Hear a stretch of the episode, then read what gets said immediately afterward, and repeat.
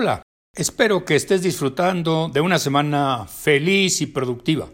El post de hoy es la técnica 1 del programa para incrementar la felicidad, cultivar el optimismo. Te recuerdo que planteamos este programa para incrementar la felicidad con 10 técnicas. Está aquí a tu disposición la primera de ellas, cultivar el optimismo. Hay muchas personas que son naturalmente optimistas, todo lo ven color de rosa. Son personas que ante una epidemia razonan. Yo no necesito vacunarme. A mí no me va a dar. ¿Conoces algunas de ellas? Vaya que sí, hasta el primer ministro de la Gran Bretaña.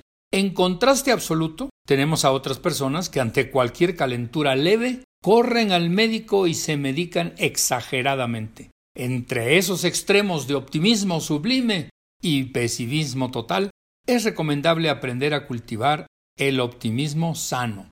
Cultivar el optimismo implica desarrollar fe en que el futuro se nos presenta favorable. La esperanza de estar en mejores condiciones prevalece por encima de todo. Se presentarán dificultades, pero tenemos confianza en que saldremos adelante. Prevaleceremos por encima de toda adversidad. Ante las situaciones difíciles, debemos pensar que así ocurren las cosas a veces o últimamente, pero bajo ninguna situación declarar que siempre son así, y menos aún pensar que en esa mala suerte nos persigue siempre. Tenemos que evitar las palabras nunca o siempre que nos hacen daño. Debemos pensar en que los buenos sucesos se deben a causas permanentes, gracias a nuestros talentos y capacidades, o que realmente contamos con buena suerte. Por el contrario, un fracaso debemos atribuirlo a circunstancias fuera de nuestro control o a un error pasajero. Sumirnos en la desesperación y permitir que se vuelva un dolor permanente es negativo y debemos evitarlo.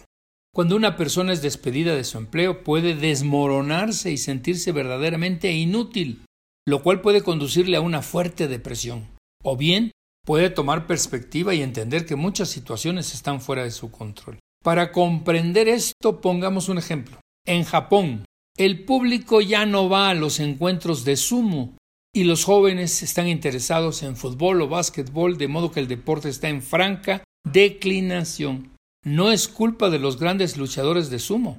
Se están quedando sin trabajo, pero así son las tendencias que se suceden más allá de nuestro control y no nos dejan opciones a nuestro alcance.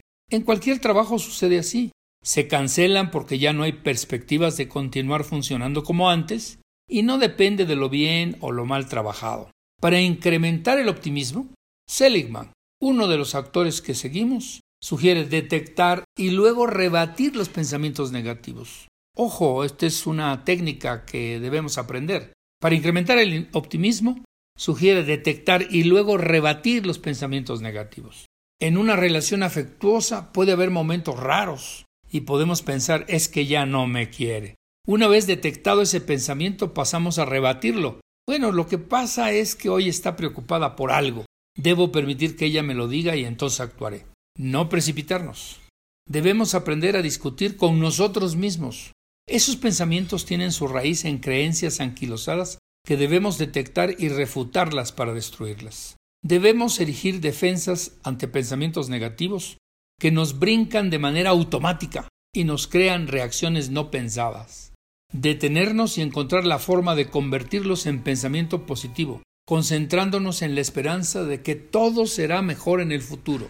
Una actitud positiva cultivada nos genera la esperanza de algo mejor y nos predispone para actuar de manera confiada en que todo saldrá bien. Si tienes miedo al futuro y temes que las cosas no te saldrán bien, estarás convocando a tus demonios internos que llegarán a ti para perjudicarte, justo cuando más necesitas apoyo y ayuda. Para eso, debes cultivar la esperanza y la fe en un futuro mejor. Un ejercicio que recomienda otra de los autores que estamos siguiendo, Lyubor Mirsky, consiste en describir una descripción de ti mismo, proyectada a tres años, donde plasmas tu mejor yo posible logrando objetivos que deseas cumplir. Escribes, redactas esto viéndote feliz y satisfecho con tus triunfos. Luego repasas con frecuencia eso que has escrito para inspirarte y llenarte de fortaleza. Los pensamientos optimistas nos inyectan energía y positivismo impulsándonos hacia logros que nos habíamos imaginado, favoreciendo la perseverancia y la capacidad de luchar intensamente por lograr metas. Ahora, ¿qué hacemos? Apunta en una pequeña tarjeta una idea concreta para cultivar optimismo y llévala siempre contigo. Cada vez que veas tu tarjeta, busca el lado positivo de lo que estés haciendo en ese momento y eso hazlo tantas veces como te sea posible durante el día. Bueno, pues te deseo que sigas estando feliz y productivo. Hasta el próximo miércoles y te dejo una frase. El optimista siempre tiene un proyecto, el pesimista siempre tiene una excusa.